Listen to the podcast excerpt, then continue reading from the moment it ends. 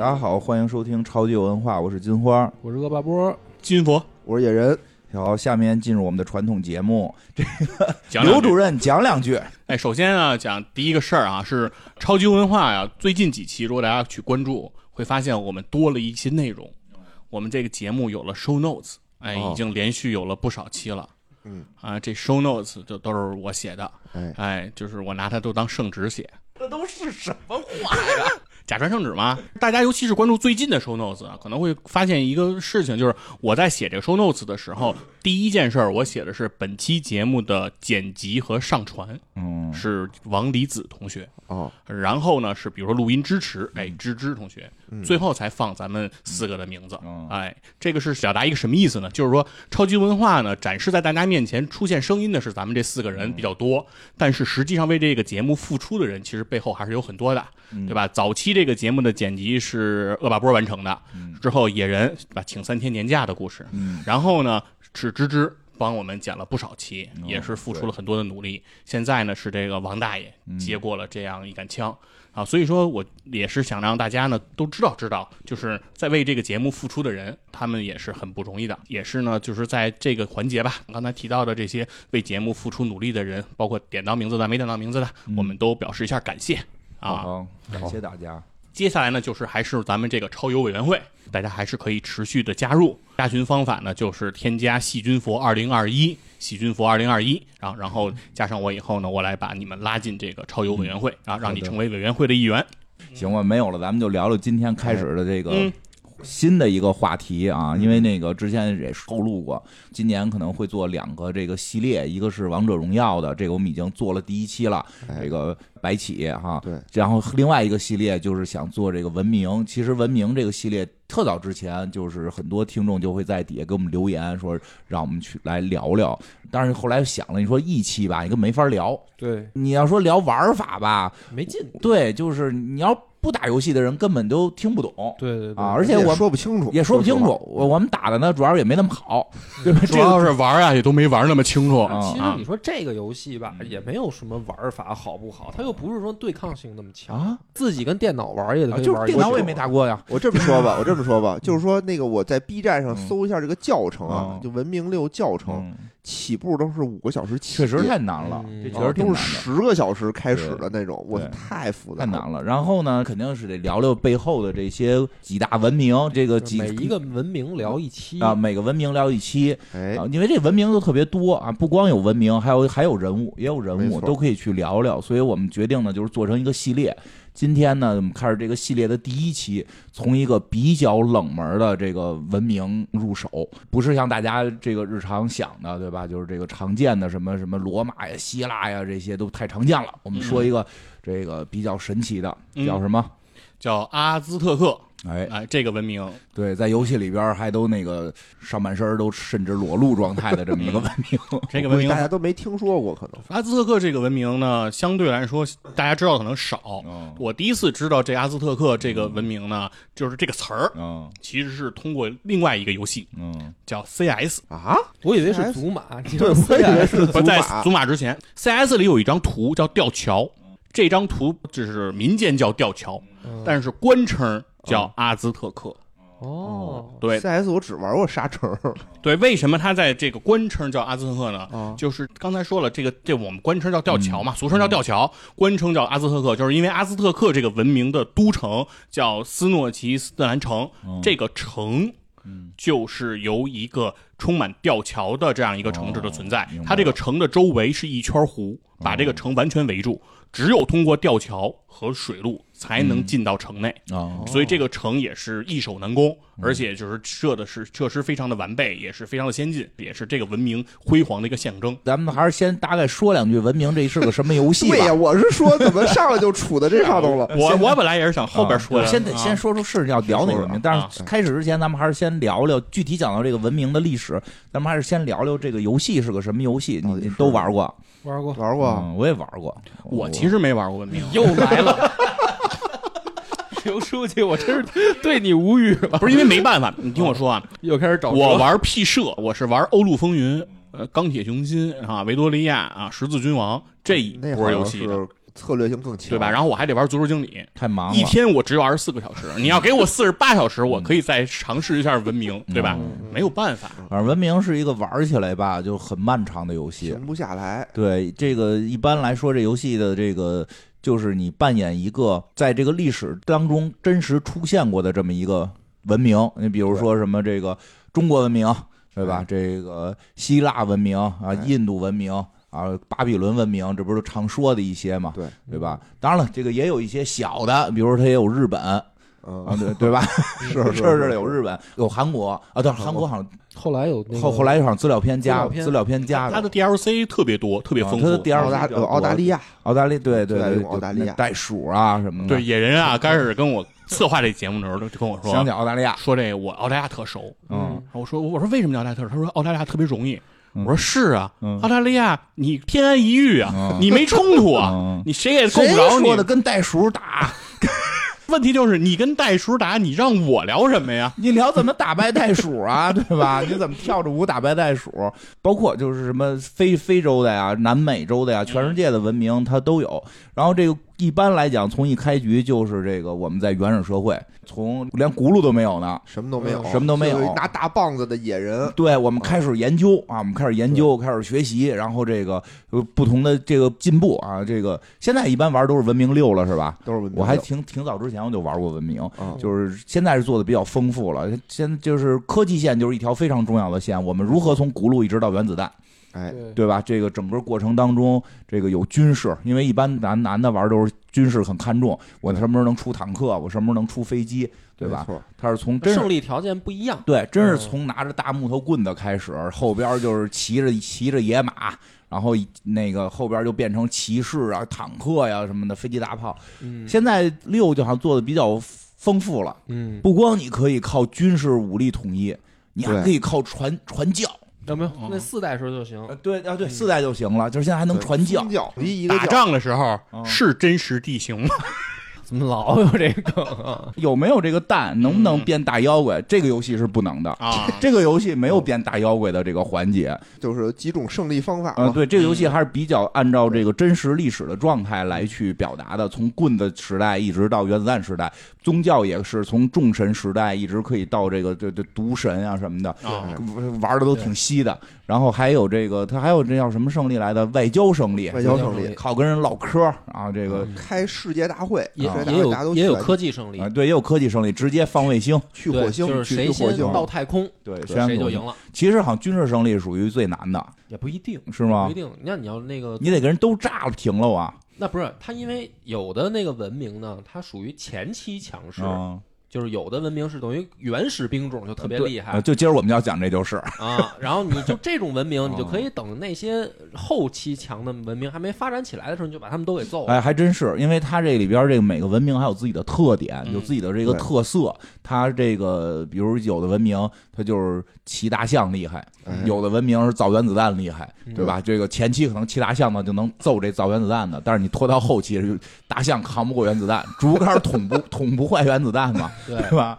而且就是他，我记得我玩的时候，地图也是一开始就是有随机地图，对，还有世界地图，是我还玩过世界地图，那挺好玩，那个挺有意思的。你就是对世界地理了解一点的话，我就玩我就玩世界地图玩得过，玩随机地图我真打不过那电脑。我这块儿还研究那个青铜器呢，人那边坦克都过来了，你玩的也太棒，你玩的什么那个难度的呀？就就挺高级的一难哦度。，那是人家就快，嗯你们玩的怎么样？还凑合吧。嗯之前好像打过六级难度，嗯，也就打到六级难度，现在不行了。现在六级叫什么呀？我忘了王子还是什么王子还是什么酋长什么的，哦 我不记得了。反正我记得是六级难度，它最高到八级嘛。嗯哦，对对对我我那会儿也是玩不了最高难度，最高难度最高难度特别。难，它就发展特别快。上来一帮人就给你推了。我就是玩随机难度最高难度，嗯然后让人他妈的坦克就把我他妈的是骑骑马的给打了，我都到不了坦克，就一帮拿大木头棒就过来给你揍了。正好说到难度嘛，说它这个难度是怎么设置的？就是说是通过它的策略优势，还是通过比如它就是造兵快？它好像是发展快呢它的它的资资源有加成。它应该有啊加成，还是靠这种数据上加成数据啊对，它就会一直在科技上压制我。然后你得想招儿，嗯就怎么在数据上不如人家的情况下，对，然后把人家这个文明限制住。对我当时常用的一招就是疆域限制。嗯，就不让它发展了。，对，就是我选澳大利亚呀，不是不是，然后周围没有人。我喜欢玩大陆文明，哦就是就是大家都在一片大陆上，哦别说你是一岛国，我是一岛国，哦这种不好对对对不好限制它。大家都在大陆上，然后比如我发现这个文明了，嗯，然后我赶紧呢把我的那个城市嗯，包围它发展。就不让它再往外扩对，张了。让它的那个疆域扩张扩张不了，然后它地盘小，哦慢慢拖到后期，它资源就小。嗯然后你呢，你可能一开始呢，城市分散，你可能就是连成片的发展不如它，因为它就嗯比如说它集中发展一个点，但是我是发展好几个点，前期不行。但是呢，有一些文明就是你可以有快速扩展疆域的方式，对吧？比如说你造点什么军事基地什么的，反正你就把它堵，想办法堵着它过不来。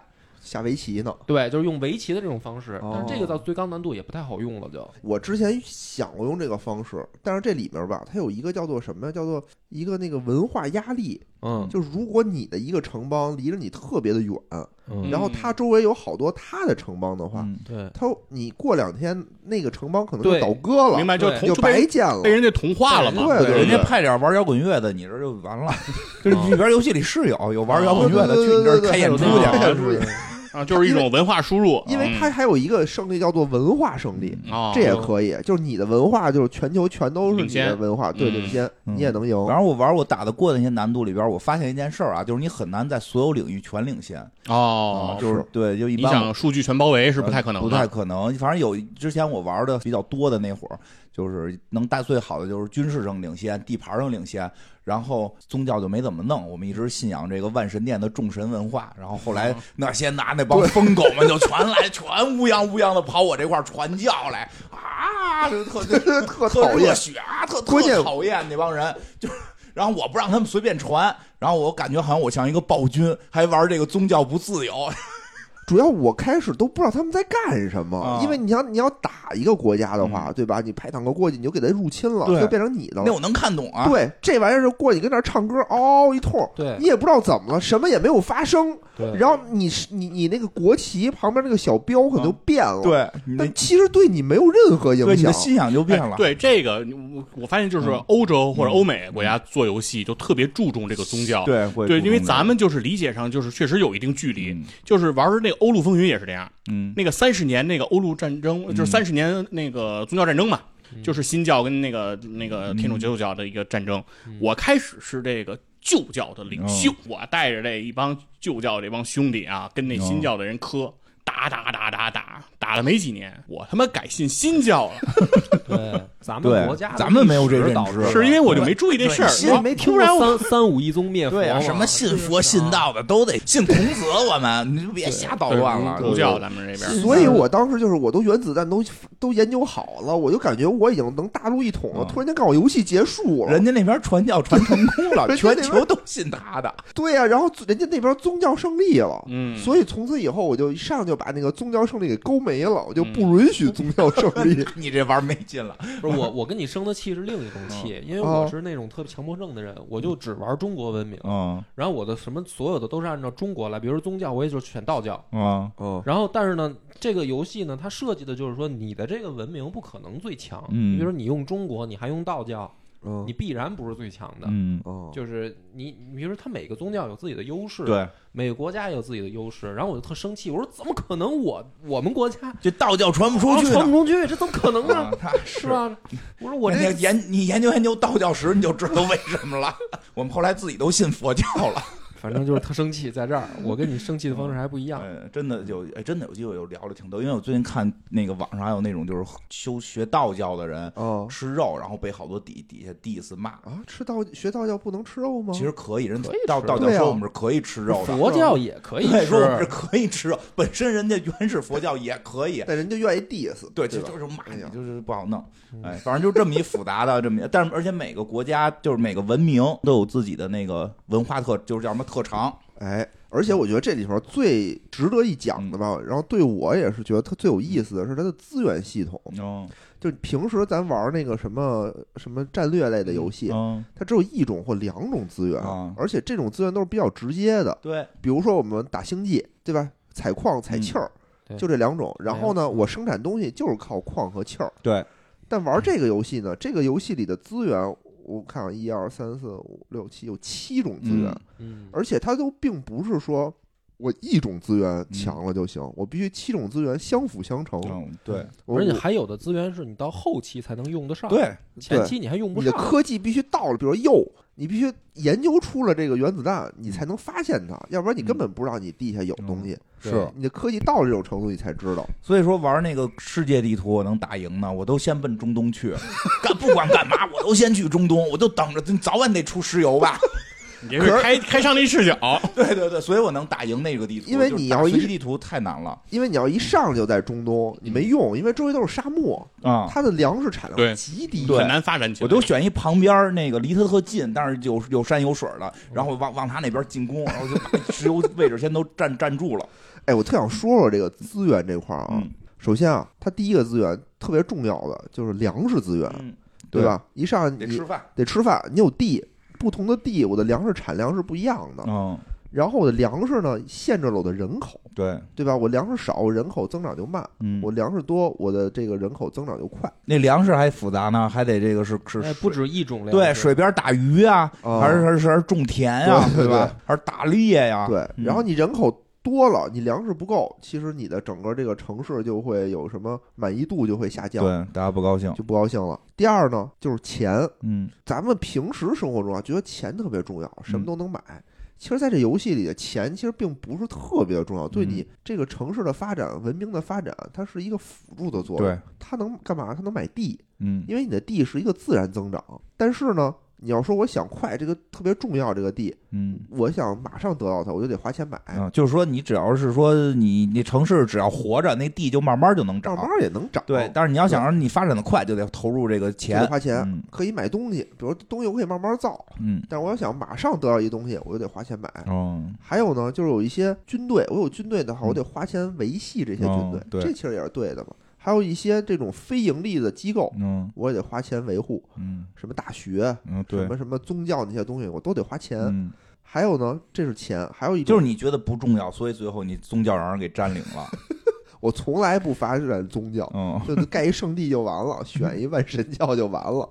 还有一个呢，叫做生产力。就这个东西啊，其实很虚无缥缈，我们平时很难接触到这个东西。比如粮食钱，大家都都能有直观的感受。生产力是什么东西？玩游戏之前真的不知道。那你怎么不知道生产力、生产关系、生产资料？我都背特别熟，我跟你讲。对，但是它是一个在我们生活当中其实很虚的一个东西。啊这倒是什么叫生产力？它嗯不显不是一个资源，嗯但在这个游戏里，它就是一个资源。嗯，它取决于你这个东西的建造速度。哎，你三天建好了，嗯人家一天就建好了，那人家发展就是比你快。对是对，是因为我一上来，我一嗯最开始玩就犯这个错误哦，我就看有一些特别牛逼的奇迹什么嗯的，我就直接就造，嗯，但是生产力特别低嘛，就得造老长造。好多回合啊。嗯然后后来我都不懂，我觉得嗯我一开始还以为这就是正常的，嗯我觉得奇迹嘛，多不容易多造一段时间嘛。嗯 后来发现，哎怎么人家造这么多呀？嗯 就是特别快造。后来才发现，你生产力上来了，你能嗯建一个奇迹，回合数就降低。还是得说咱们这个以前学这政治说的对，生产力、生产关系跟生产资料，你得相辅相成，对你得有这生产力，你再盖那奇迹，不能跟恶霸波似的，上来就想盖奇迹。对我一上来就盖你盖你生产力跟这个真对吧？你上来你还没没到，你生产力没到这位置呢。你盖了一奇迹，要不然有有一个叫什么摩天大楼定律什么，就是说嗯，如果这个国家盖了摩天大楼，嗯这个国家就容易出金融危机。嗯，就是你的这个生产力全都干这个了，我其实嗯还有好多要干别的事儿，可能更重要。因为等我弄明白这，个事儿的时候，我又进入了另一种偏执，嗯就是我要把生产力快速提升上来，我要把所有奇迹都抢先盖完，让你们无奇迹可盖。你为什么那么在乎奇迹呢哎，？因为奇因为迹厉害啊！因为奇迹是所有的文明只能盖一个。是啊，我知道对恶霸波想开世界公园，啊，就是这意思。真的啊，什么啊全国我觉得那个就就无所谓，有一两个就得了。我盖一大堆奇迹，然后让人揍收了。收门票，对呀，你军军事实力跟不上了你。你开坦克抢石油去。最讨厌的是我跟他们去谈判，说停哦战，什么同盟都不同意，嗯 还要揍我，哎，气死我了。对，因为它有一种东西叫抢奇迹，嗯奇迹只能有一个。比如说嗯你你们俩同时在盖，谁提前一天盖好，谁有那个奇迹。对。没盖的那个东西等于就没了，哎相当于不是说谁谁谁开始谁先开始造就是谁的了，对，是谁先造完完才是谁的。造一金字塔，嗯你这儿比如说造了这个二十回合嗯，啊，你都到第十九回合了，八人家那边先造出来了，我那我造一小号的吧，就白干。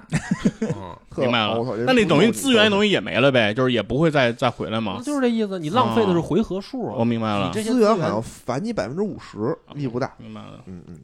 然后刚才说生产力啊，这也很重要，这需要什么呢？这些资源都是说我有一块地儿，嗯这块地儿上我有的地儿是产粮食，有的地儿是产钱，嗯有的地儿是产生产力。这块地儿上有人，你才能享受这块的资源。对所以我们又返回来说什么重要？人口很重要。嗯你说我这个城市里我没人，那你啥也没有。是但是如果这块地儿你地就是贫瘠，什么都不出，你嗯有多的人也没用。那就出点好政策，让大家这个就是生完孩子之后没有那么多烦恼。哎，也有哎有政策这个，我因为我四代印象比较深，也是一个问题。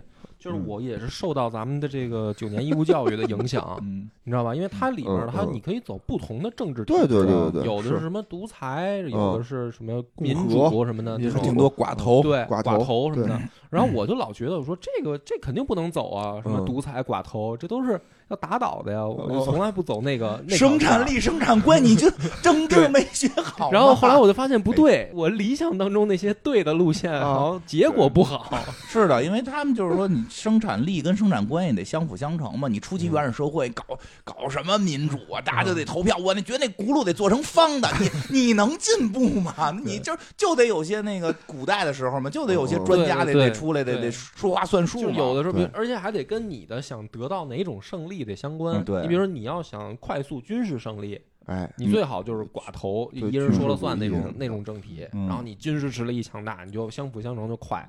对，我记得里头好像还有什么纳粹什么的，就那种，嗯好像有，对吧？嗯这种，然后还有什么呢？还有科技值，嗯，这也是一个资源，对吧？就是让我挨着学院的，我挨着嗯山边上的，我的科技攀科技排的就会在大山上人能冥想，对，反正你挨着山，好像就是那个嗯科技值就特别高。嗯还有什么呀？还有奢侈品，嗯，什么狐狸毛，什么什么什么，对，别老说这东西没用，对，然后它能干什么？能让你的那个国民满意度上升，开心啊，开心，对，能开心。你要不嗯开心的话，你的生产力是下降的。是。嗯，对你必须让他满意，他的生产力才能提升。对啊，嗯，咱讲讲故事吧。嗯。咱刚才说不讲玩法，这半天讲的全是玩法，现实还是有一定的这个结合，我觉得。对。对对对对，所以呢，这个其实说实话，玩游戏的时候，一些这种古老就消亡的民族确实不太好玩。嗯 对对，比如今天这个，你可以来了啊，今今今，天这个。开始，切入主题。今天这个文明是阿兹特克，我我还插一句，啊。还插一句啊，嗯。这个文明的全称啊，不叫文明，嗯。它叫西德梅尔的文明。对嗯，制作人嘛，最早的那个。对嗯。就这个哥们儿呢，他其实是做过很多个游戏，嗯，什么西德梅尔的铁路大亨，很好玩。哦，铁路大亨也是他的呀，对，什么西德梅尔的海盗，嗯，就他做没玩过。了他做了一大堆这种战略的游戏策略类的游戏。的是这个文明。文明这系列挺好。对吧？所以就刚才说这么多，也大家也知道这阿斯特克文明。今儿我们要讲这个，就是一个在传说在古代非常这个厉害，但是这个后来就没有往核武器这上面发展，对吧？这个目前已经算消亡了，算消亡了吗？也消亡的文明，全世界还有老老早老早就消亡了，十个人有吗？一个人都没有，没一个都没了。一个都没有。负责任的说，就是一个都没有。我记得嗯前些年是说有有那么三四个人说自己是这个文明的继就是继承人嗯，就是说印第安人还会有，啊，对，但是对你可以说他是继承人，嗯，但是他但是真正的阿兹特克人肯定是没有了。哦明白了，对，阿兹特克人其实简单来说就是这个文明遍地是宝藏，嗯短暂而辉煌嗯啊。他的这个崛起时间其实到他的覆灭，其实也就才一百多年。就他在一百多年之中，他取得了辉煌，几乎可以说是呃雄霸了这个整个墨西哥大陆这一部分。南美、中南美对，洲，然后这就得引出一个概念，就叫做拉丁美洲。哦对，就是是墨西哥呢，它是属于这个拉丁美洲。嗯对，然后它呢，就是说这就得有一个区别，就是说拉丁美洲和南美洲嗯的一个区别，嗯。就是在初中地理知识会给大家讲到，就是这个南美洲呢，它是按巴拿马运河来分界，对吧？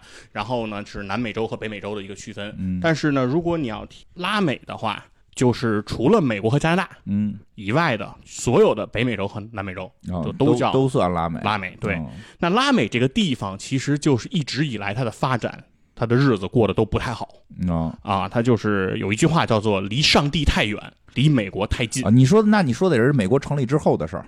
呃，对，但是在之前其实也是这样。啊，那他肯定不是因为离美国近对啊，，这这你就咱们就以这墨西哥就是嗯近年的这种经历来举例子啊。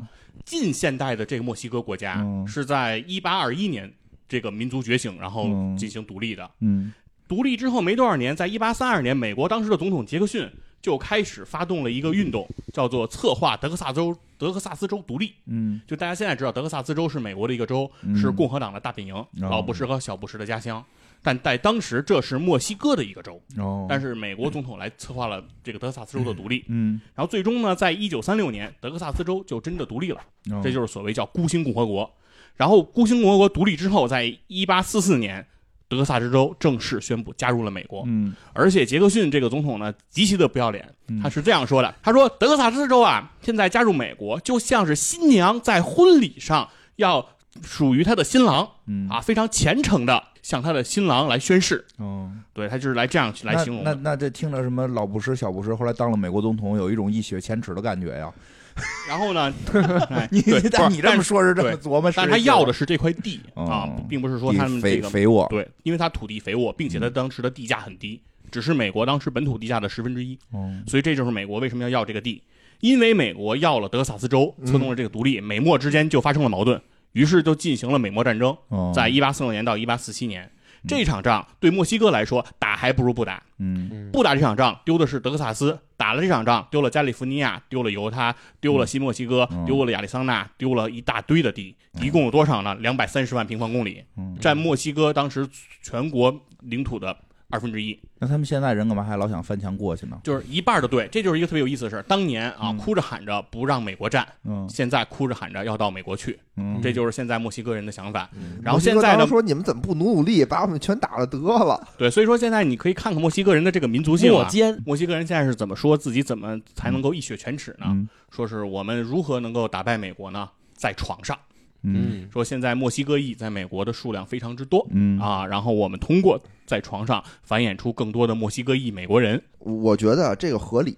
就当时他怎么占的德州呢？嗯，就美国先派了一大帮自己的人啊，到了德州，嗯一帮那个奴隶主到了德州以后，开始闹事儿，说不行不行，我们要独立，说你们那个墨西哥不让我们蓄奴，这怎么行啊？嗯 我们要独立，然后就就闹腾呗，然后才独立，出了这个孤星共和国。嗯独立完了以后，说我这独立不行啊，我得投靠美国去，嗯，就好像我强行到你们家，把你们家这个地盘占了以后，说这这房子是我的，然后但是呢，我带着房子又回去了。嗯就这种感觉。那这墨西哥人说：“那来吧，既然这么干，是不是？那我们也去他们家，去他们对，家，去他们家不就完了吗？然后变成他们家佣人。那现在可不好说，现在政治正确的状态下，嗯你看少数裔，嗯对吧？这都是墨西哥的复仇，墨西哥裔还是在美国影响力还是很大很。强势的嗯，真的。投票选举这有是有点力度的，对，然后呢，咱们就说说历史上、嗯这个阿兹特克，因为这是墨西哥这块土地上最鼎盛和最强大的一个王朝。哦，而且也是对三个古印第安王朝之一，嗯三古印第安王朝分别就是阿兹特克、玛雅和印加嗯啊。当然现在就是、都没了，对，后来就都没有流传下来听着。都耳熟。但是但是听起来吧，好像就是他们跟现在的墨西哥人好像也不太像是一回事儿。没错，现在的墨西哥人呢，并不以阿兹特克人来自居，哦，他们认为谁是他们的这个真正的祖先呢？是科尔特斯。嗯科尔特斯是谁呢？就是一个覆灭了阿兹特克文明的西班牙人。哦，哎，就是这个人，现在被墨西哥人反而奉为了他们的祖先，嗯，所以正。常，因为真的那些人他不应该不是古印，就大大量的不是古印第安人。确确实不是，哦因为聊了这个故事，你就完全明白嗯他们是为什么这么这么认为了啊。嗯嗯，啊，就正好就说说这个，就是不是说了吗？短暂而辉煌，那就说说他怎么覆灭的就就就可以了。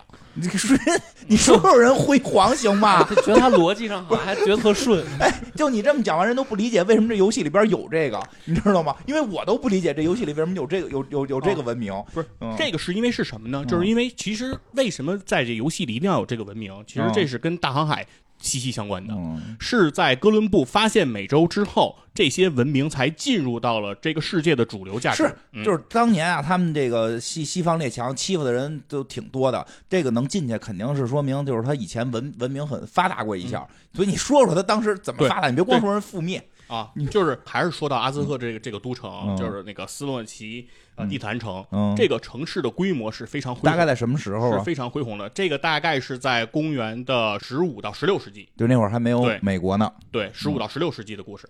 然后在那个时候，阿兹特克是非常强大的，这个嗯。第斯坦这个城里就已经可以容纳数十万人口了。哦，这个是在整个欧洲当时不可想象的。其实听你这么说的话，像刚才讲到说这个现在这个墨西哥是让美国占了这么多地儿，所以才这么小。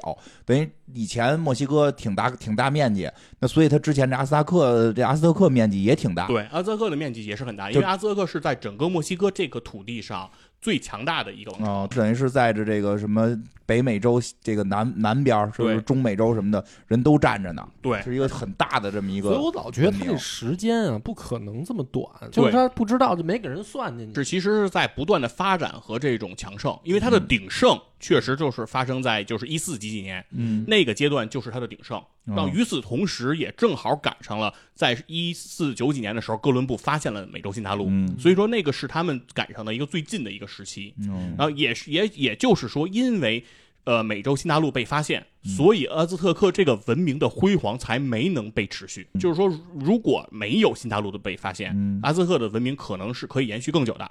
所以说，在世界上，无论你怎么去吹捧。那个地理大发现怎么去吹捧大航海的成就？嗯但是对于古印第安人来说，那就是一天二地仇，三江四海恨。嗯没你们来，我们什么事儿没有。嗯，对，有了你们，我们一切都中断了，这就是非常痛苦的一件事情。嗯其实对于古印第安人来说，这是一个古印第安文明。对，也就是在这个阿兹特克其实非常辉煌的时候，在整个的墨西哥这片领域，很多的城邦、嗯很多的部落都是臣服于阿兹特克的。哦，对，他不一定是把他纳入自己的版图，但是都是臣服于他。明白。哎，对，都是呃效忠于他的。嗯但是当然这里面也有一些矛盾啊，嗯随时面临着独立，然后他们在不断的镇压。总之，在这片领域里，绝对是阿兹特克绝对是话事人的级别，这个是毋庸置疑的。除了人多，除了他能生人多，他这文明有什么标志性的这个这个这文明嘛？你你嗯它它得他得有点东西吧？他有一个标志性的建筑啊金字塔，啊阿兹特克人也是有金字塔的。嗯南美洲对对不对？拉丁美洲的金字塔。对，它也是有金字塔，但它的金字塔的形式和埃及的金字塔嗯有点区别。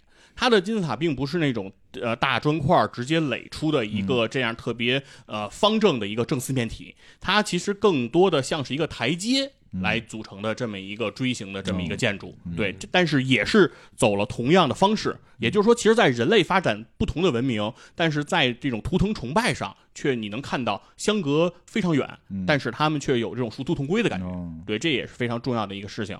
然后，这个阿兹特克文明其实它的更大的一个财富是什么？阿兹特克有黄金。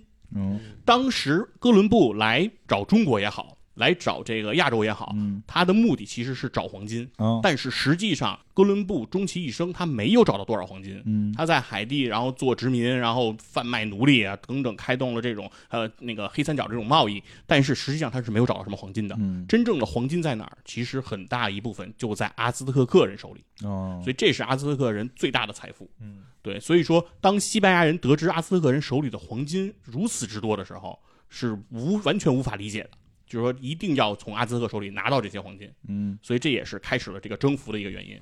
所以呢，正好就是说一下他们是怎么开始这个征服吧。嗯因为这个征服还是一个非常传奇的事情。阿兹特克是一个拥有数百万人口的帝国，嗯它的人口数量非常众多，它的生产力其实也是相对丰富的。但是面对着科尔特斯五百多人的这么一支，都不能说是部队，只能是一些散兵游勇组成的人，然后就哦被他给覆灭了。那是怎么弄的对，这是一个非常传奇的事儿，所以还得事情还得从这个科尔特斯开始说。嗯，科尔特斯这个人，在他创下自己的辉煌壮举之前，你对他的定义就是一个不靠谱、二十四 K 纯傻逼啊，就是这么一个人。怎么说呢？在当年他在西班牙的时候，嗯听说了这哥伦布发现了新大陆，哎，不错，他就不想上学了，跟家里说我要去探险，哎，我也要远洋。哦家里呢，因为是个贵族，哎，有点有点人脉，说行，那就把你装上船吧。然后与此同时呢，还给你带个朋友，呃，也不叫朋友，带一个就是帮手，嗯。就你的表舅皮萨罗，表舅，对，把你 这带一帮手，这是你表舅，把一帮手，为什么呢？说这个皮萨罗他呀打过仗，哦，你这一小毛头愣头青嘛，给你带一个你这表舅能打仗的，哎，保护保护你，你们俩一块儿去。这个设计很好啊，嗯。没能成型，为什么呢？出发前一晚，这个科尔特斯呢跟一个这个已婚的少妇偷情，睡到一半儿人家丈夫回来了，他从窗户上跳出去了，嗯哎，二层楼给自己腿摔瘸了，骨折了，嗯伤筋动骨一百天吗？第二天没法上船了。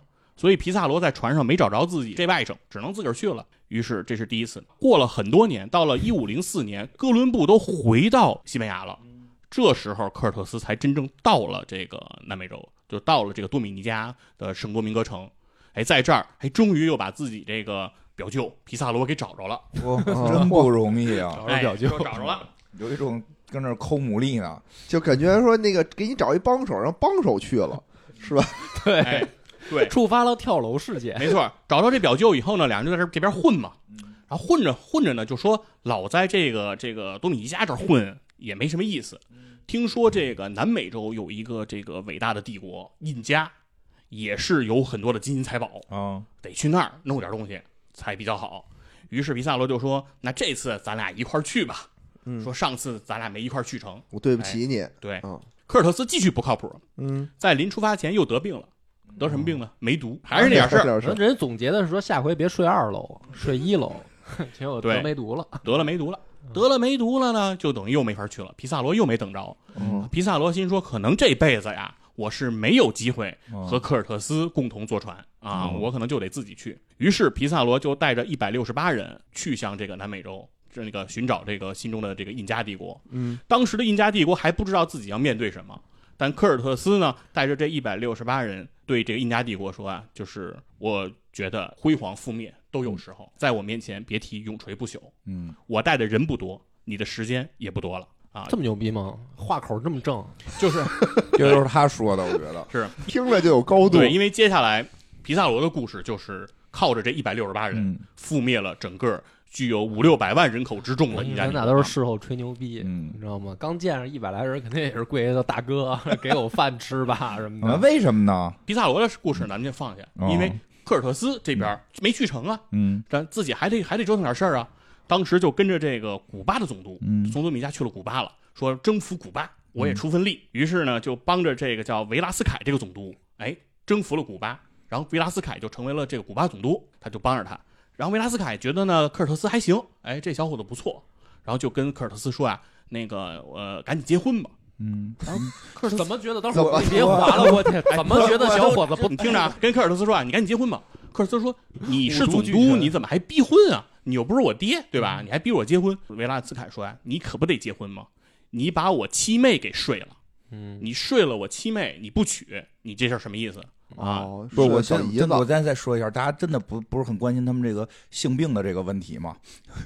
我也觉得能治能治，对，然后对啊，能治个屁那会儿。然后科尔特斯不乐意啊，说嗯我睡的人多了，我要都娶，我娶得过来吗？对吧？你看我这没读德的，呃就是迫于这个压力吧，科尔特斯还是娶了他的七妹。嗯但是两个人之间啊，从这个时候就埋下了嫌隙，嗯就是这个维拉斯凯和这个科尔特斯就有点不和了。嗯然后于是呢，科尔特斯做了一个事儿，就说想早日脱离维拉斯凯，嗯不想让他控制。正好呢，维拉斯凯呢也给了他一个差事，说、啊、听说这个阿兹特克这边有黄金，我想组织一个探险队，嗯到那边搜刮点东西，这事儿你来完成。那科尔特斯想，这不是睡觉给送枕头吗？我这边本来自己就就是筹备着人呢，嗯那正好你这边还给我打了一个官官方名义，那我肯定就开始干呗，就哗就开始操办起来。然后过程中呢，就有人给这个维拉斯凯报信儿，说这科尔特斯啊，他早有不臣之心，他早就开始嘀咕这事儿了。在你告诉他让他这个当这探险队队长之前，他就开始做准备了。他不是说是为这事儿上心，他最后探险了得了金银财宝，他也不给你。嗯于是这维拉斯凯呢就有点不放心了，就派人想去跟这科尔特斯说：“你这探险队这事儿别干了，先暂停。”但是呢，科尔特斯做的很绝，把传令的这个人给杀了，哦，然后带着自己筹集好的队伍就出发了。就我必须去，对，筹集了多少人呢？一共也就五百来人儿，就这五百来人儿也不少，啊就上路了。上路了呢，首先他先征服了一个玛雅部落嗯啊，遇到一个玛雅部落就把人征服了，因为呢他们这个生产力还是比较丰富的，已经有火枪了嘛。嗯啊，那边还是这个这个长矛什么的呢，所以肯定还是比较能打。然后赢了之后呢，这个时候就发生了一个非常有用的事儿，他得到了一个玛雅部落送给他的女人，这个哦女人有一些能力，她会玛雅语，哦会阿兹特克语，哦，还懂一些西班牙语，嚯，这是一个语言天才。于是阿兹特克就赶紧把这个女人嗯收为自己的情妇啊，给她取了个名字叫玛利亚。嗯然后这个女人就不仅是他的情妇，还是他的 translator。嗯有了这样一个翻译，阿兹特这个科尔特斯就如鱼得水了。因为之前交流沟通很困难，嗯就是你不了解哦对面的这些信息和情报。现在你身边有了这种语言的这种天才，对吧？各个方面的话你都听得懂了，这样一下收集情报就容易了。于是呢，当他到了这个特特纳斯这个部落的时候，他通过了这个自己的情妇，得知啊，就是说特特纳斯这个部落，他虽然臣服于阿兹特克，但是实质上他并不是那么的听话。他们其实是迫于阿兹特克的这种强力威胁，他才臣服的，中间还是有嫌隙的。另外呢，他也知道了说，这个并不是所有的部落现在都臣服阿兹特克，也有这种誓死不降的。其中有一个叫特拉斯卡拉的，绝对不会投降的，是这个死硬的这个阿兹特克的死敌。还他就得知了这些等于是外交上的这种这种情报吧。嗯然后呢，知道以后呢，他就在这个特特纳斯见到了一个人，这个人是谁呢？就是这个呃阿斯特克派到特特纳斯这个部落的使者。哦为什么这个时候的皇帝就是阿兹克的皇帝叫做蒙特祖玛二世？这个蒙特祖，打游戏呢，哦跟家嗨，蒙特祖马的祖玛啊，消消消消乐就出现了，消消乐二世，消消乐二世为什么派了一个使者到特特纳斯呢？是因为这个时候蒙特祖玛二世已经知道了科尔特斯要来哦。阿兹特克，对他已经判定到了他，而且已经到了自己的地盘儿，所以他派一个使者去，想先接触一下这个科尔特斯，看看是个什么情况，探一下他的虚实。然后，于是这个使者也和这个呃科尔特斯进行了一次亲切的会面。在这个会面当中呢，这个两边要互赠礼物，嗯科尔特斯呢就给这个使者送上了自己欧洲的手工艺品，啊，诸如玻璃球等啊手工艺品。嗯嗯使者向啊科尔特斯回赠了黄金，科尔特斯就疯了，就说我拿几个破玻璃球换了一堆黄金，哦说这简直就就就就已经就不行了。然后使者就觉得很惊讶，说嗯你们怎么看见黄金眼睛都红了？嗯为什么呀？这个科尔特斯就说说我们西班牙人生来就有一种病，哦心脏不好，先天性心脏病，我们这个病必须服用黄金才能治愈。哦。如果我们没有黄金，我们很早就得死。嗯。哦但是我们国家黄金又不多，嗯所以我们很多人很早就死了。就哦。是穷死的呗，不是他跟使者说这个有蛋用啊？没有啊，使者就很高兴啊，嗯。说哇，你们国家居然没有黄金，哦。嗯。在我们这儿这东西挺多的。嗯说回去啊，我就跟我们皇帝说说，回头送你们点儿啊，让你们国家的人啊也别死死死那么快。这我好像听懂了，嗯，回去也跟皇帝说说的这个别给，不是跟他们说说，哎呀，他们特别可怜呀，咱们这种大国应该恩赐，如果没有咱们的黄金，他们可能都死掉了。对啊，我要是皇帝，我就让他们死啊，我才哎不给呢。对这个时候使者使者啊不是这个逻辑吗？就回到了这个阿兹特克，就见到了蒙特祖玛二世，就跟皇帝汇报了这个事儿。嗯这个时候，其实摆在蒙特祖玛二世面前就有两个选择：杀不杀科尔特斯，就是灭不灭掉现在的这五百来人儿。嗯对，因为他们要来的目的是什么，还还不是那么清楚。但是说他们感觉上有可能有威胁，嗯因为毕竟是一群陌生的人，对吧？非我族类，其心必异嘛。但要不要直接杀掉？其实就有人就提议说，把他们直接就灭了就完了。但是蒙特祖玛二世呢，这个时候你会发现，他是一个非常喜欢用韬略的君主。这要出事儿，哎。一般碰上这种这种没事儿瞎作的人就出他事儿。想必啊，他是看过三国，哦。哎，他就开始用计。嗯。他首先分两步走，用 计。对，第一步他就去把他控制的这些部落，比如说包括这个特特纳斯等这些部落说啊，你们不允许给西班牙人提供补给和落脚点，就不许让他在你们那儿扎根儿啊，他要到你们这儿，你就让他走，哎，这样呢他就无处可去，无处可去，他还想来我这儿，他就得让我的人带着他走。这样呢，我就把他带到哪儿呢？我就把他带到这个特拉斯卡拉，那是我的死敌。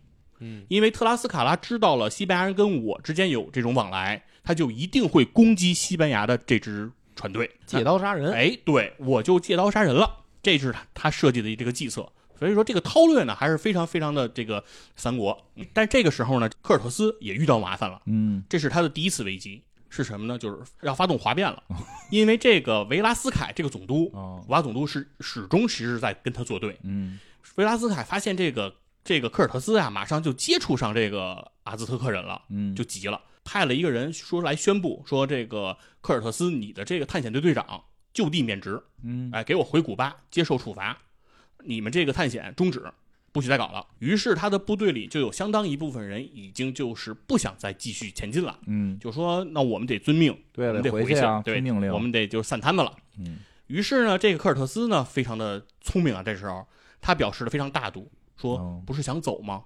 那你要想走，我不强留。嗯然后这个已经不是使者给了我们一些金银吗？嗯这些金子你们拿走，嗯因为呢，我们未来要去这个阿兹特克，我们能拿出更多的金子嗯啊，这点儿我们就不要了啊，就给你们兄弟当路费吧，想走就走，我我不留。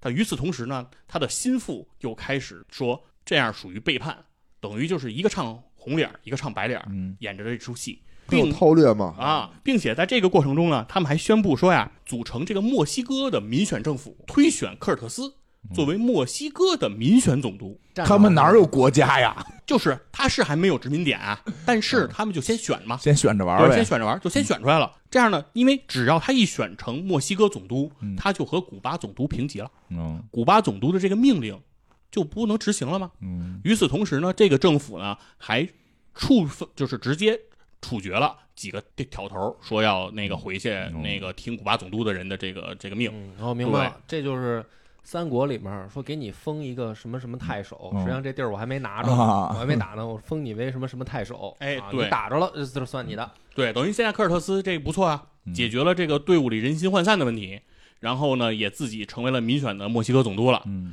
啊，于是做了一件事儿，就是叫什么“有志者事竟成”啊，破釜沉舟，百二秦关终属楚。嗯。他也做了一个破釜沉舟的事儿，做了什么事儿？就把船全砸了，能因为他已经到了墨西哥大陆了，接下来往阿兹特克去不用再坐船了，但是回古巴不是还得坐船吗？嗯直接把所有人的后路断了，就是你们现在回不去古巴了，也不要想别的了，就跟着往前走吧。然后这个时候呢，他会发现第二个危机又出现了，是什么呢？特特纳斯人因为接到了蒙特祖玛二世的命令，嗯开始说不给补给，不让落脚，嗯就开始撵西班牙人，要把他们撵走。那科尔特斯发发现这一幕之后呢，就去游说这个特特纳斯的这个首领，说呀，我知道，其实你们其实呢也是有独立的心。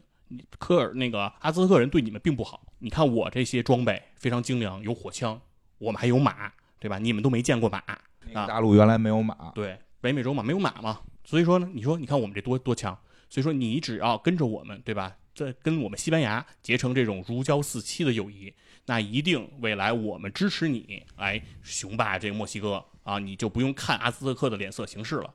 特特纳斯的首领就被阿这个科尔特斯给说服了，说：“哎，你说的这有道理。”马上做了一个事儿，把这个阿兹特克派来的使者给抓了，说：“你这不是说那个要我听你们的吗？他们不是要轰你走吗？我把他们抓了。”紧跟着啊，科尔特斯又做了一个事儿，前脚这边刚抓，他跑到这个牢房，偷偷的把这些使者又都放了。放这些使者的时候，跟这些使者说呀：“特特纳斯人真不地道啊！他们居然来抓你们，怎么能干这种事儿呢？我们西班牙人可不是跟你们阿兹特克人作对的，我们就是想来跟你们做生意啊，从事贸易。我们想是双边都有好处啊，我们绝对不会抓你们的。你们赶紧回去，把我的这个好意告诉你们的皇帝。”做了一个一石三鸟的计策，就是通过这件事情跟特特纳斯人结盟了，通过这件事情跟阿兹特克搞好关系了，通过这件事情让特特纳斯跟阿兹特克结了仇了。这就是厉害呀！对科尔特斯的这个计计谋开始展现了。于是，在这一幕之后呢，蒙特祖马二世说：“那既然这个已经闹得挺大的了，你想来就来吧，我派人带你进这个那个斯诺奇蒂特兰城。啊，对，但是呢，还是要走刚才那个计策，一定要拉着他去经过特拉斯卡拉，就是借刀杀人这事儿一定要办。而且经过特拉斯卡拉的时候，特拉斯卡拉就真的开始攻击西班牙人。嗯而且特拉斯卡拉人是真多呀，嗯这个科尔特斯是真打不了啊，一共自己就是五百多人，嗯，打了一个多月，自己就剩三百来人了。哦，战争只要再继续打下去，科尔特斯就是全军覆没。科尔特斯多次跟特拉斯卡拉人说：“别打了，停战。我们也不一定非得跟那个阿兹特克人好，我跟你们好也行。”嗯，特拉斯卡人不听，啊，就一 一根筋，就觉得你这是计策，对，就不能信。对，绝对不能听你们这个西班牙人这儿那个那个白话，我就要打，就要打，打了一个多月，把这个科尔特斯给打绝望了。这是科尔特斯又一次重大危机，他这件事情他又解决了，怎么解决的呢？是特拉斯卡拉人突然不打了，哦，不仅不打，还给他送来了很多这个战利品和这个美女，哎，说咱们两边结盟。嗯，为什么呢？因为特拉斯卡拉的这个国王死了，哦，老国王死了，新上任的新国王，新人新办法，新官上任三把火，说呀，我们哦不能跟西班牙人作对，嗯，我们要利用西班牙人去跟这个阿兹特克人作对，都觉得自己特别有有韬略，是我们的敌人是阿兹特克人，对我们现在要利用西班牙人。于是等于这一下，这个科尔特斯等于是又捡了一条命回来。嗯那这个时候，蒙特祖马二世呢就说：“那既然这个想借刀杀人也没杀了，嗯，但是呢，起码也重创你了。你当时五百多人，现在你不到三百人了，你也没多少人了，我就把你拉进来得了。你一共就这点人，我这城里好几十万，我就不说别的，我一人推你这三十三那个三百来人一下，不是，对于他一个几十万的人，五百跟三百有这么大区别呀、对，五百就得打你一下，三百我就可以把你接纳了。对，就是说你反正因为反正也歼灭不了了主要，是为了表现韬略。对哦，对，所以说他就他就进去了。一进这城，其实这个科尔特斯就发现了，这个这个都城是四面环湖，哎，只能通过吊桥和水进去，易守难攻。而且还有一件事儿，进了城想出去可就太难了、嗯啊。然后他见了这个这个这个蒙特祖玛二世之后呢，蒙特祖玛二世给他有很高的礼遇，其中有一个礼遇呢是给他们的身上喷了好多香薰，撒了好多花瓣儿。科尔特斯就特美，觉得说这个也太尊崇了。嗯，啊，外交礼仪啊，说在我们欧洲我们都没有这种礼仪。是欧洲都特臭吗？实际是准备对，，实际上就是这事儿，是因为欧洲人不洗澡，嗯这个阿兹特克人嫌他们臭，嗯怕他们把这皇宫给玷污了，所以才给他们身上喷这些。但科尔特斯都不懂嗯啊，觉得自己还挺美的。两边见面以后，这个蒙特祖玛二世呢就好吃好喝好招待，哎，每天三天一小宴，五天一大宴，嗯啊，就是一直是这么招待着这个科尔特斯。但是关于这种贸易谈判这种事儿，是科尔特斯最关心的。哦，但是呢，蒙特祖玛二世就一直拖着。我说他谈判贸易就给人点玻璃球子、弹弹珠子，他贸易啥呀？对，他就蒙特祖马二世也挺有意思的，他带着这科尔特斯啊参观他们的这个金字塔。嗯刚才说了，他们这个是太阳神金字塔嗯啊，带着科尔特斯参观。科尔特斯一看这金字塔也觉得不错，说：“哎呀，你们这弄得挺好，嗯整挺明白，我挺喜欢这个的。”说那个皇帝，我跟你商量个事儿呗，能不能在这个金字塔上竖个十字架呀？嗯嗯是吧？哦这就是这个欧洲人对于这种上帝的这种崇拜啊，嗯就到了这种无以复加的地步。哦，那蒙祖马二世都听惊了，就说：“我是让你展示奇迹呢，嗯你让上了立十字架，你要干嘛啊？神经病嘛！”但是与此同时，蒙特祖纳二世这一边一边稳住这个科尔特斯，嗯另一边就开始有所动作。嗯他开始去派部队歼灭特特纳斯等这一系列和这个西班牙人已经结成同盟的这些部落，要剪除这个科尔特斯的党羽，嗯，因为他在外面还有一些支持他的人嘛。嗯他先要把这他们给解决。那这件事情呢，也传到了科尔特斯的耳朵里，科尔特斯就明白了，原来这个皇帝啊，他不是想真心和我谈判，他就是想稳住我。把外面的解决完了以后，他一定就要解决我们这三百来人了。嗯我们这就是以后也就是没有好日子过了。嗯这皇帝真的挺复杂的。我觉得也是，直接有必要这么复杂拿砖头吗砸死就行了。对呀、这三百人直接干掉，非玩韬略，哎，哦对他就是嘛，所以说就玩韬略嘛。所以我老觉得这故事啊，它不是这么回事儿 你。先听他讲。然后科尔特斯呢，人家就没怎么玩韬略，嗯干了什么事儿呢？直接靠自己的三百来人把这蒙特祖马二世给绑架了。嗯对，直接就给绑了，非常成功，在几十万人的这个都城里，嗯把人家皇帝直接给绑了。这个皇帝一绑完，科尔特斯干的第一件事儿，都已经让人无法理解了。嗯不是威胁说，像咱们想，我威胁一个人质，然后说给我派辆车，我要走，对吧？这是咱们常见的警匪片桥段。对啊，科尔特斯不是这么干，科尔特斯干第一件事是，蒙特祖马二世，你现在下令在金字塔上把十字架给我立起来，这是他干的第一件事，非常执着。啊，有信仰，嗯，然后另外呢，他就开始把这个蒙特祖玛二世立为自己的傀儡，就开始控制这个阿兹特克，成为这个阿兹特克的实际控制人。而这个蒙特祖玛二世呢，一直刚才玩韬略，对吧？感觉自己韬略了大半辈子，嗯但是自从成为了这个俘虏之后，就变衰了。嗯啊，非常怕死啊，一副这种每天的这种孬种模样，让这个整个阿兹特克其他的人对他也非常的不满，嗯觉得我们这皇帝也太没骨气了。对啊，啊，一天到晚就怕死是吧？嗯你说生死看淡，你不服就干呗，对吧？咱这有几十万人，顶多死你一皇帝，我们弄死这嗯几几百人也不成问题。但是呢，皇帝就不让他们打，所以弄得就很麻烦。但是科尔特斯这边呢，还是有麻烦这。国家就没有个于谦儿吗？啊，另立一个不行吗？哎 这么费哎，劲，往往下听吗？嗯科尔特斯的麻烦又来了，就是这个维拉斯凯这古巴总督一直对这个科尔特斯念念不忘，一定要收拾这个科尔特斯，他恨死这个科尔特斯了。我估计自己也赶上也染上梅毒了。对他派了一个叫纳瓦埃斯的人，率领了一个大概有一千五百人的部队，嗯来到了这个阿兹特克，啊要来歼灭这个科尔特斯，就认为他这个不服从命令，抗命不遵。嗯然后这个没办法，科尔特斯只得就出城去跟这个纳瓦埃斯进行谈判，就说：“呃，哥们儿，我这个也是不得已，我并不是真心要背叛西班牙、背叛总督，而是这个纳瓦这个维拉斯卡呀，处处刁难我啊，他就怕我这个抢功劳，他其实是是在坑我啊，你可不要上他的当。哦而且呢，你看我现在已经控制了这个阿兹特克了，这黄金大大的有啊，对吧？嗯你来，哥们儿分你点儿啊，你这都不是吃喝不愁了吗？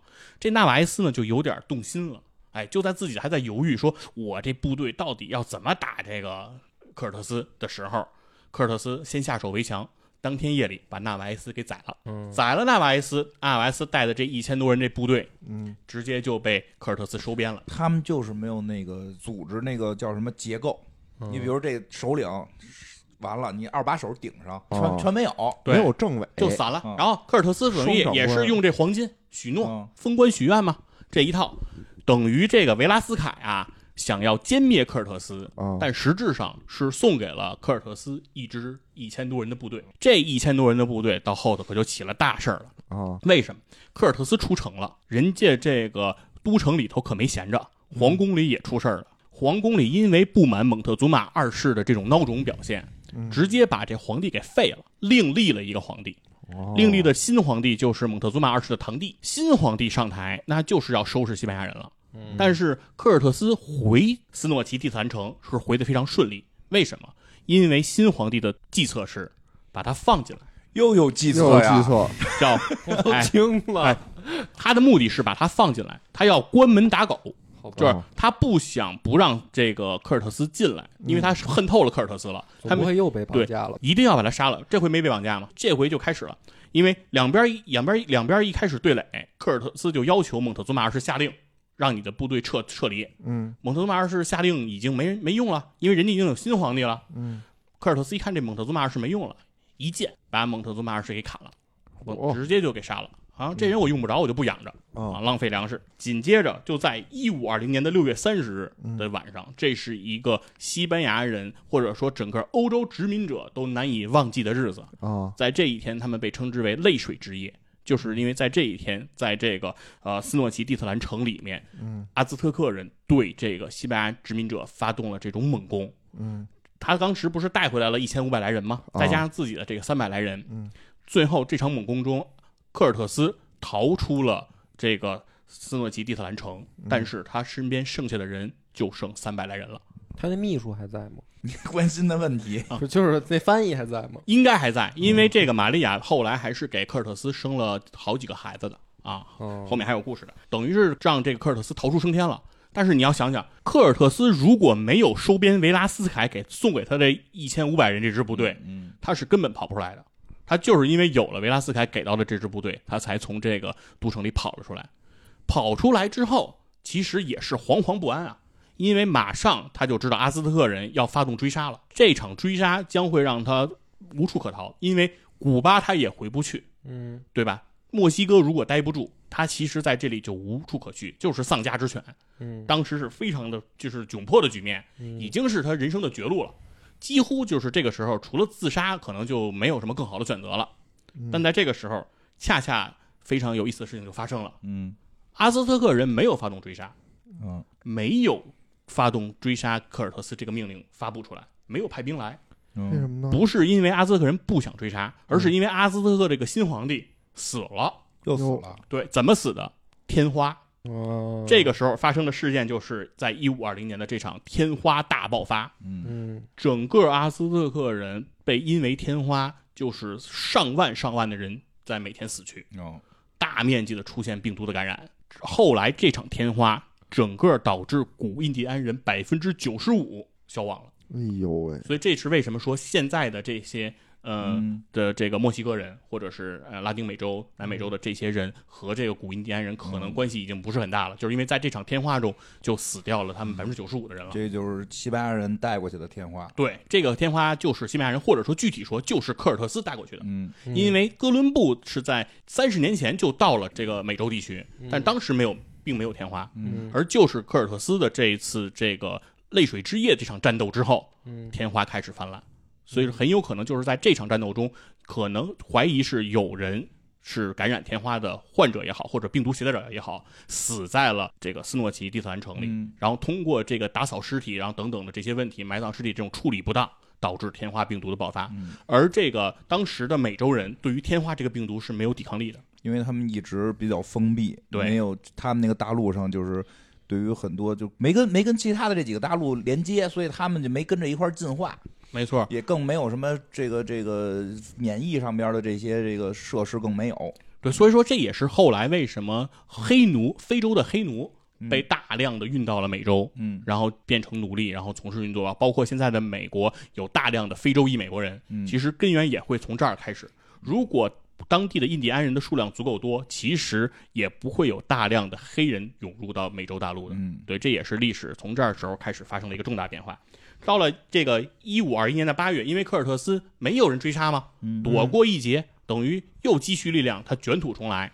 他再临这个斯诺那个斯斯诺奇蒂特兰城，这个时候嗯他的操作就非常简单了，他死死的围住了斯诺奇蒂特兰城，嗯嗯，他不攻，因为斯诺奇蒂特兰城里面的天花病毒依然在蔓延，哦我不攻，我就等着你，你里面的人终有一天就会快死绝了。对，就利用这样的方式，他直到了这个一五二一年的八月十三号，科尔特斯杀进了斯诺奇地坛城，并且在斯诺奇地坛城进行了对阿兹特克人的屠杀。嗯。在这场屠杀中，就基本上把阿兹特克人全部夷族。哎呦，原因就是因为当时这个新皇帝死了以后，嗯。再上任的又一任皇帝死至死不屈，嗯。所以才导致了这个科尔特斯下了绝手。啊，哦。就是把这个阿兹特克人完全覆灭了。所以这就是一个当时在鼎盛时期如此辉煌的一个王朝，然后经历了这一系列戏剧般的变化和转折之后，嗯被这个科尔特斯奇迹般的将它给覆灭了的一个故事。哎，两个文明是不是在那个科技上也有差距啊？其实是非常大很明显的哦这种叫科技世代差。在西班牙人已经有了火器、有了骑兵的时代，嗯，阿兹特克人其实还是这种冷兵器，而且是冷兵器比较早期的那个模样。哦，对，所以说这个科技的能力确实差别是非常之大。对，明白，这也是为什么他最开始他的几百人就敢出来探险，这也是他的一个原因，并不是说像咱们想象的说他们就是对自己没有信心、没有底气。哦哦但是确实他们五百多人也确实是有点太少了。但是呢，确实来说，他们在科技上的这种军事上的领先是非常之大的。嗯，明白明白，所以其实你很难说它到底算不算一个多辉煌的文明，因为确实很难讲出来说他，他就是说在同时代他没有，你很难说他在同时代牛逼过。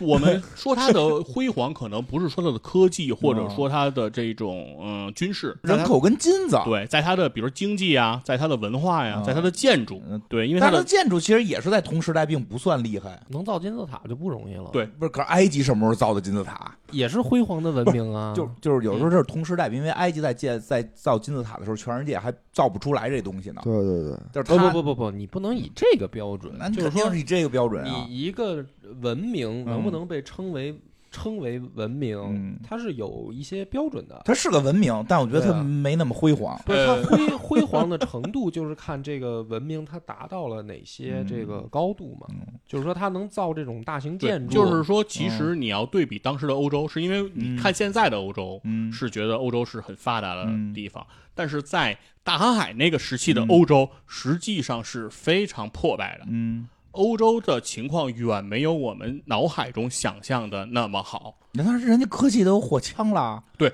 火枪是有了，但是它的，啊比如它的市政建设，它的下水嗯等等这一系列，其实都是非常糟糕的。这也就是为什么欧洲会爆发黑死病。但是我相信哈斯特克的下水应该没有欧洲的好吧？呃，你这个这么说还真不一定，嗯，你知道吗？事实上，嗯在城市建设的很多方面，嗯这个斯这个斯诺奇地坛城是远超当时欧洲的水平的。就像这游戏里，这个国家就是什么都好，市政也好，也有钱，但没科技，描述不对，就是说可能比如说科技它没点军事，没点军事，人家的艺术什么这个文化可能点在这上了嘛，这是有可能。也不知道有什么文字这不是你一个文明能不能成为一个文明？就是说你有一些基本，比如它肯说有定是文明，有文字、有语言、有服饰、有建筑，是吧？这些都有，就是说它是具备了一个文明的基础了啊，并且延续到被认识、嗯被发现就。这么说吧，因为以前吧，就是我对这些南美的这些这个理解，我以为老以为它跟什么古巴比伦呀、古埃及呀同时代的。哦我觉得它那个时代，如果说建出这么大的城，啊，建出这个金字塔，挺厉害的。你不能以早晚来这个界定，而是说它有没有。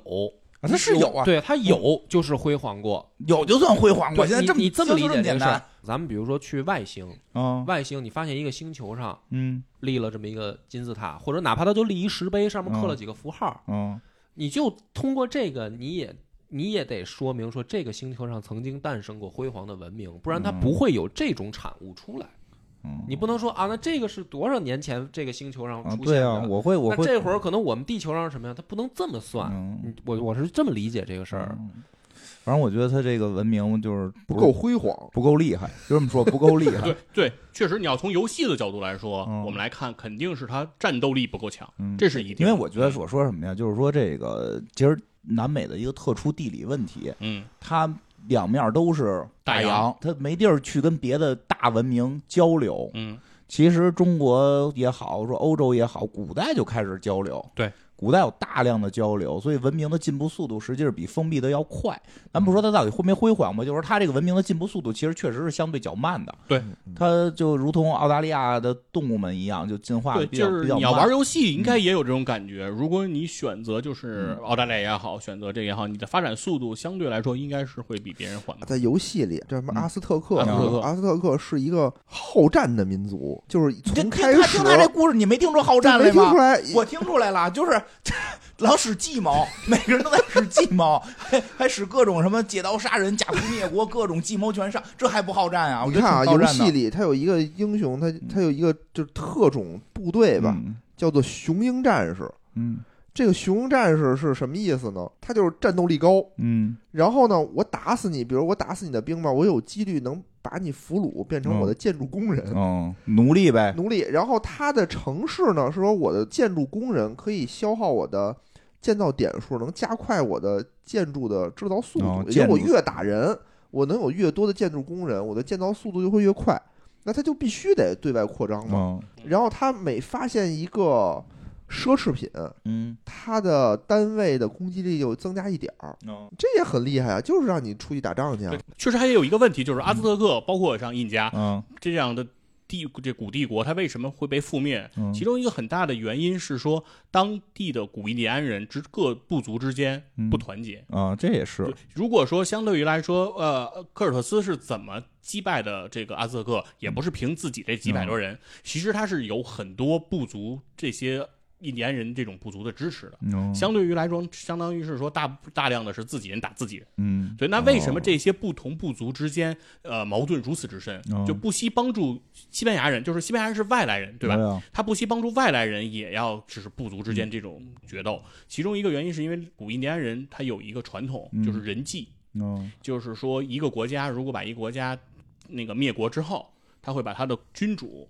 拉过来，然后做这种人的祭祀，就是哦，掏心挖肝，然后千刀万剐等等这些酷刑，包括每听着一像山大王啊，对每一个臣服的这种部族，嗯，就是比如说你臣服我了，但是你又反叛了。我评判你之后，也要把你的首领拉来做这种人际，嗯所以部族之间这种彼此的人际也非常频繁。仇恨呗，对这种仇恨，其实就是冤家宜解不宜结嘛，嗯，就是最后就是反正是堆积的血海深仇，这也是其中这个重大的原因。然后另外还有一个原因呢，其实是说，呃，科尔特斯在他整个的这个策略当中，嗯他只除了最后一次。他是用了大规模的屠杀、嗯屠城的方式。其实，在整个过程中，他并没有其实靠武力去打多少仗，嗯他更多的其实是在跟各部族之间做游说和谈判。嗯他是靠这种贸易和这种商业的这种思维，然后来使这种各部族之间做取得这种平衡。相对来说，这也是一个比较怀柔的政策，嗯对，并不是说我上来就要打所有的人，因为如果你上来，包括玩文明也一样，就是如果你上来在这游戏里你去啊，单挑所有的人，对吧我要？打十个是对不行的。单挑全地球，你肯定是不行的。嗯他也是通过这种逐客击破这种方式，其实这也是科尔特斯成功的原因。事儿啊，这个故事啊，就是没这么精彩，就是嗯真实，我觉得没不不需要这么精彩，因为如果说这个真想灭了他们，没有必要拖这么长。哎，我觉得肯定还是有我中间的意义的，觉得没准人家就没想灭他，对就是说来一个啊，我这危机那危机是吧？我这个有一个文明来过来，你就当时来中国也是嘛，咱也嗯不是说一上来就想灭人家，还是想跟人做生意嘛，对吧？就是也因为人太少了，我没有因为你看比如说啊我是一个大而弱的国家，那我想要什么？我想要那些先进的文明啊，我嗯想要那些先进的东西进来，对吧？那就谈谈呗，做做贸易呗。嗯我觉得这是第一个想法，因为他确实人太少，对这个帝国它产生不了什么威胁。我灭了你何必呢？对我也觉得是，我觉反得正最后还是靠得病。啊，我觉得最后最关键就是得病，然后得完病死秃了，你想说什么都是你说的。对，然后更关键的就是在于这这场病毒，因为当时有说是他们诚心投毒啊，对，反正这个说法是不一嘛，啊有说是他们诚心投毒对他们到底是怎么样造成的，但是其实归根结底一定是科尔特斯，不管是主观还是客观，嗯，一定是他带来的。嗯嗯，，因为他们好像当时有办法治了，是吧？对，当时天花在欧洲已经不是绝症了，有免疫力了呗。对而且很多人有免疫力了。对嗯，而且就是说，哪怕说就是说，嗯嗯免疫力多少多少代之后，对这个病毒已经开始有点抵抗力，可能我得了之后不会马上死，对，我还有个治疗机会，你已经有了天然抗体，我还能再治一治，对吧？那边不用，我觉得他不用治了，就是我嗯天生就对这玩他应该意儿免疫。他他不可能到天生免疫吧？你就是你的专业，没有，他其实不是说天生免疫，而是说这个因为病毒嘛，其实就跟那个那个咱们新冠病毒嗯其实也是一个道理，他自己不会永远的生存下去。它在传播过程中没有了宿主，然后它会自己其实就会慢慢消亡。嗯包括天花病毒在我们中国，其实现在也是属于消亡的这种状态它。也是嗯近几年、七几年才消亡的，我记得是对吧？对就很近的。现在不是全世界都没都没什么这个天花病毒吗？说据说是在美国一个实验室的，那个存着存着那一点儿，他们嗯准备做做做病毒，搞什么细菌战什么的。呃，不是 究其原因来说的官方理由，应该还是来保持生物多样性。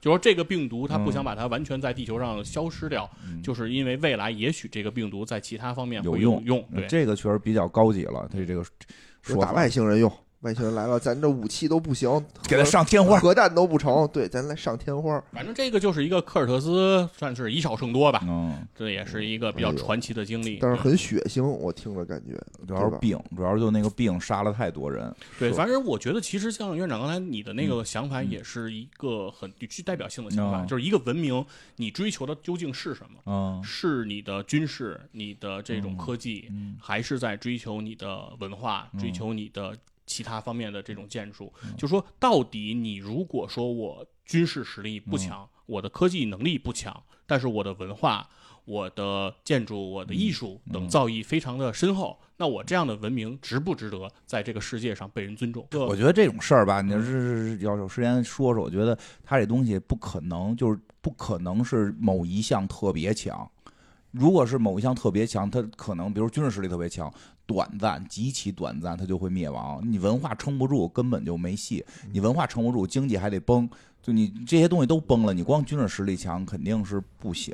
而且包括尤其艺术这种东西，就说的更复杂了。就到底什么算艺术？就是这说的更复杂。如果说就是说我们这做工特细，我们这做工特别细，这就算艺术。那有些人认为这种东西叫工匠。这个理解呢，因为在在史学界是有这种定义的，嗯就是什么东西叫文明，对文明的定义我能理解然。后但是什么东西叫文化，嗯，他这是两个不同的。就是对他他的意思就是说，这一个文明是不是是，就是说不追求军事实力，我光追求文化，光追求艺术，这不可能。比如说这个事儿是不可能的，它它一定是相辅相成的。这就跟有的时候说起来，就是说西方文明的那个开端到底在哪儿？那西方文明后来军事实力是强大了，就是说古代军事实力是强大，你往前追，你往前追的话，人就是宗教改革跟文艺复兴，你很难理解它的军事强大是最终归根于它的文化跟文化和宗教的一些变革。它、它一定是是有它它一关联的。定是有关联性的。这个我是比较好奇的，嗯因为你我我会这么想这个问题，有没有可能，比如说地球嗯有一天发展到我们不需要那个武器了，嗯。就是我们的文明高度发达，嗯。我们抛弃了所有的武器，嗯。这种东西一旦你开始有这个念头抛弃的话，就算你保留它，嗯。比如说你过几代人，比如说过几百年，你不用，等你的这个嗯。重重重重重孙子再回来想研究这个事儿，他就不会了。说古代的，说古代打仗，抄起镐来，抄起锹子，是抄起嗯。铲子，这就是武器，因为它永远是跟生产力挂钩的。你说古代的兵器，最后你说从木棍儿变成这个铁头的，它是不是农耕先变的？所有坦克造坦克是造汽车，除非说咱连汽车都不造了。所以其实它的经济科技发展就是它转军事思就是说，你看咱们现在，比如说你嗯肯定不会造坦克、造飞机、嗯造造，哪怕造把枪你都不会。嗯但是咱们还能保留，比如说如果有一天有一天真的，比如说打起来了，嗯我们马上就能把这些东西用国家的力量造出来。嗯，但是如果整个社会都抛弃这个东西了，不会你的你不能跟拿我比，因为我也不会造汽车呀。嗯除非这个社会不会造汽车了，这个社会只要会造汽车，它就会造坦克。嗯，你是这么理解因为因为？武器它是一种转化的东西。，对，你比如说现在咱坐的这个凳子，咱俩打起来，这个凳子就是武对器，核电站就是核导弹，就就就它之间的转化是是很快的，很快的，快的。很快。你你越掌握这个核的控制能力，你最后就是说，可能我们不发展核武器的话，就有的国家不发展核武器，它并不是没有能力，它只是不去造这东西，或者有些原材料什么的。一般来说，能做核电站的，它转核武器是非常快的。先做核武器，后做核电站。对，因为有的国家不让做，不是因为核电站是可可控的，对，对，核武器其实是不可控的。就是更复杂，更甚至复杂的。因为包括说的也说回游戏机来，当年有一阵儿游戏机是不就是日本游戏机是不出口的，啊，是因为那里边边的有些尖端技术是制导的，它有制导性的，就就就就是后来这个慢慢慢慢发展起来，大 家大家都有了，就就开始了。对，我记得是这么说的啊，但是它那个有点夸张了，我觉得。你真不夸张，你去看现在无人机、无人机操控，哦，对对对，你你看所有无人机操控 就是手柄嗯，它的所有的那种什么力反馈啊，什么这个这个全部都是游戏机大疆安上枪就是武器嘛，嗯 对吧？对，那看好多那个战争片儿里，现在都是这么演的，都这么演的。啊，黑镜所以你再往前说，那科技只要科技发展，军事就能发展。只是说我们爱好和平，我们不去造，但是我们一定是有一天，比如外星人来了，我们可能一天就能把一些东西改成武器。那就是科技的发展有一种说法啊，这个我是比较认的。嗯，科技的发展实际上是一种全民智力的发展，嗯就是全民的智力水平达到一定程度，科技才有可能去发展，并不是一个人。比如，比如说，我们把爱因斯坦扔到五百年前，呃，扔到一千年前，他也造不出这个这个，就包包括那个那个爱因斯坦和那个造原子弹的这这哥几个啊，就这三五个人，这三五个天才啊扔回去，造不出来，造不出原子弹来。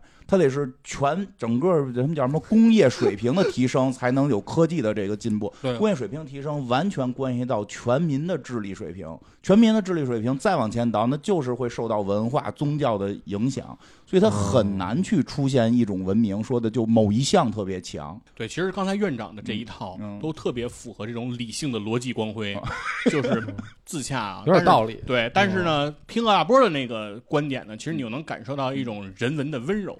嗯就是说我我当时想说的，其实就是说，在这个世界上，嗯我们允不允许民族的多样性？嗯我们允不允允许允许文明的多样性？嗯然后允不允许说落到我们每个人身上？嗯就是在这么一个人人九九六，对吧？嗯天天 KPI 的一个时代，允不允许一部分人他选择跟这个世界主流追求与不同的一条道路嗯肯定允许啊。对，选择自己的人生，就是说，嗯呃，那如果他选择了这样的道路，他取得了他那个方向上的成就，我们可不可以认可他的成就？就是这个是，嗯我觉得人跟嗯文明还是有区别。对不是，我跟你说这个事儿吧，就是很难解释，因为你比如说古代游牧民族，他的这个文明发展速度是赶不上农耕民族的。嗯嗯然但是你比如说，呃咱们举例子，比如说元朝的这个出现，嗯，实际上是一个落后文明征服了一个先进文明，是就是说他因为他能打，他赢了。嗯比如说这个宋朝就是比他落后的嘛，我觉得不能这么定义。是，对吧？就是说是你你这个事儿你怎么解释呢？你要说全部全方位的，那就那就不应该这蒙古就能称霸这个当时欧亚大陆，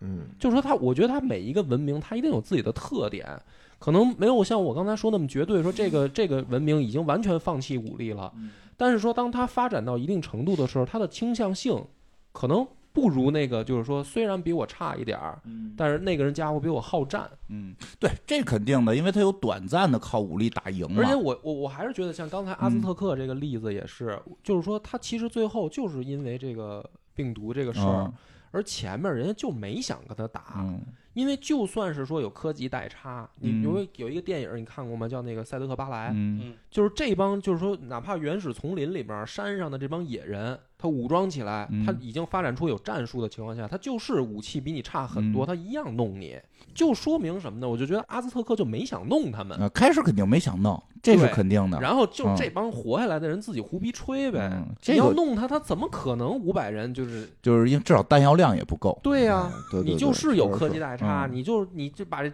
枪全打出去，你能杀死几十万人吗？人几十万人要想一皇帝下令了，我要弄死你这五百人，你怎么可能就死不了呢？我我觉得还有一块儿啊，就是说远古时期的文明就更有多样性，因为嗯大家都没有什么信息的交流，大家都不知道这怎么玩儿。就刚开始我新出一游戏，嗯大家都自己按照自己的想法玩儿，对吧？这时候最有多样性的。那发展到现在，就该怎么玩儿，就跟王者荣耀似的嗯，该怎么玩儿，大家门儿清。哪个英雄该怎么使，嗯该哪个英雄和哪个英雄组合，什么战术，大家很明白了。你现在就很难再有多样性了，因为大家都知道这事儿该怎么玩了，对这多样性会越来越少。这么一说就对了，就是玩王者荣耀，嗯上次说了嘛，就是什么那个呃那个法师为什么不能上来就冲进去死，对吧？啊因为人有最优解了，那还是个游戏，它有最优解了。就是我们这个嗯看历史的时候，我们就老有这个想法，就是说这种事儿在历史上不止发生过一次，嗯，先进文明被落后文明征服了。私下讨论一点事儿，这期就先到这儿，我们得私下讨论一点事儿。接触的很很匆忙。就是当时就挺突然的。嗯对，行吧，那啊这就这样，谢谢大家啊，拜拜拜。